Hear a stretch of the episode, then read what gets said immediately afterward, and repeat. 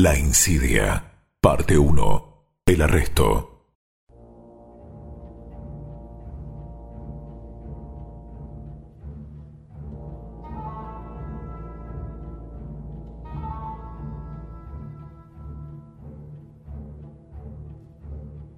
Ese día amaneció como cualquier otro. Doña Ana Morales de Toledo daba de comer a las gallinas y soltaba a los perros para que corretearan por los pasillos y patios de la casa. Beatriz abrió su ventana y observó el día soleado y fresco que se presentaba ante ella, pero intuyó que no sería como los otros. Sintió en su corazón que algo malo se aproximaba, pero no sabía qué. Con preocupación y angustia llama a su dama protectora. Ana, Ana, ¿dónde estás? Por favor, Ana, te necesito, ven aquí. Mi niña, ¿qué te ocurre? ¿Por qué gritas? ¿Qué sucede? ¿Por qué estás asustada y temblando? Ana, presiento algo malo que se acerca. No me preguntes cómo, pero lo presiento. Como si fuese una premonición o un designio divino, golpean a la puerta con fuerza. Son golpes fuertes, apresurados. Con prontitud, doña Ana abre la puerta y observa a Barba de Plata, amigo incondicional del almirante y Beatriz, que haciéndola a un lado ingresa y con voz fuerte exclama. ¿Quién se atreve a golpear de ese modo? Ya me va a oír. Beatriz, Beatriz, abre la puerta. Soy Barba de Plata. Pero Barba de Plata ha perdido sus modales. ¿Cómo ingresa de ese modo? Doña Ana, por favor, no hay tiempo de buenos modales. Los guardias del Santo Oficio vienen por Beatriz y por usted. Debo sacarlas pronto de aquí. No hay tiempo. Fray Juan Rodríguez de Fonseca ha hecho una falsa denuncia al Santo Oficio. Dicen que tú, Beatriz, y usted, doña Ana, han blasfemado en contra de la Santa Madre Iglesia del Papa y que juntas practican la brujería y la nigromancia. Barba de Plata no logra terminar la frase. Delante de la casa se detienen caballos y se escuchan pasos de hombres, fuertemente armados. Con total brutalidad golpean a la puerta. Abran la puerta. Soy el alguacil inquisidor Diego Rodríguez de Lucero. Tengo órdenes estrictas de llevar a Beatriz Enríquez de Arana y Ana Morales de Toledo, acusadas por blasfemia y brujería. Y tengo una orden del Santo Oficio para su detención. Ana, abra esa puerta. Beatriz, ponte detrás de mí. Al abrir la puerta, el alguacil inquisidor, junto a los guardias, ingresa con soberbia y bravura a la vivienda, pero detienen su paso al ver a quien encuentran en ella. Barba de plata. ¿Qué hace usted aquí? ¿Sabe que esta mujer y su protectora son herejes? Nos volvemos a ver, alguacil.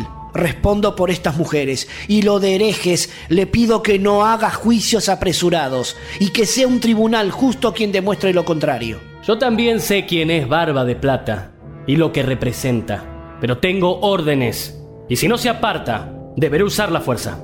Inmediatamente Barba de Plata cierra su mano sobre la empuñadura de su espada, pero la mano de Beatriz se posa sobre la misma y le dice, No, sé que el almirante te ha pedido que me protejas, a mí y a Ana, pero no, este no es el modo. Ya sabrás cómo demostrar que todo esto es mentira, lo sé. Por eso mi almirante siempre confía en ti. Es razonable lo que dice la mujer. Soldados, carguen con cadenas a las acusadas, llévenlas a la carreta, que venga el notario de secuestros para que eleve un acta de detención. Como podemos escuchar en este relato, si la decisión era comenzar el proceso, el Tribunal de la Inquisición citaba al presunto hereje, procediendo a su detención y encarcelamiento. En la práctica, sin embargo, eran numerosas las detenciones preventivas, dándose el caso de detenidos que esperaron hasta dos años en prisión antes de que los calificadores examinaran su caso. Acompañado por el notario del secuestro y alguacil del tribunal, se levantaba un inventario de todos los bienes pertenecientes al reo y a partir de ese momento pasaban a ser administrados por el tribunal, es decir, era un secuestro de bienes. Hecha esta aclaración, volvemos a la escena en donde se están llevando detenidas a Beatriz Enríquez de Arana y su dama protectora, Ana Morales de Toledo. Dándose vuelta el alguacil inquisidor, Diego Rodríguez de Lucero, mirando a los ojos a Barba de Plata, le dice con tono desafiante. ¿Sabe una cosa, Barba de Plata? A pesar de su presencia amenazante, no le temo. Sé que tiene una fuerte relación con sus majestades, pero tengo en estos momentos un pensamiento que debo confesarle. Me gustaría tenerlo en el potro y hacerlo gritar, y ver cómo los verdugos lo desmiembran hasta que muera. A personas como usted los detesto, y deberían ser exterminados de la faz de la tierra. Creen ser el dedo justiciero de Dios sobre el destino de los hombres. El alguacil inquisidor Diego Rodríguez de Lucero hizo mención del potro. Este tal vez sea el artilugio más utilizado en España en las épocas medieval y moderna, pues rara era la cárcel que no disponía de un potro para los tormentos. Consistía en tender al atormentado en una mesa y atar con cuerdas cada extremidad a unas ruedas que producían dolorosos estiramientos, a partir de las vueltas del verdugo, produciendo así el desconjuntamiento de los huesos.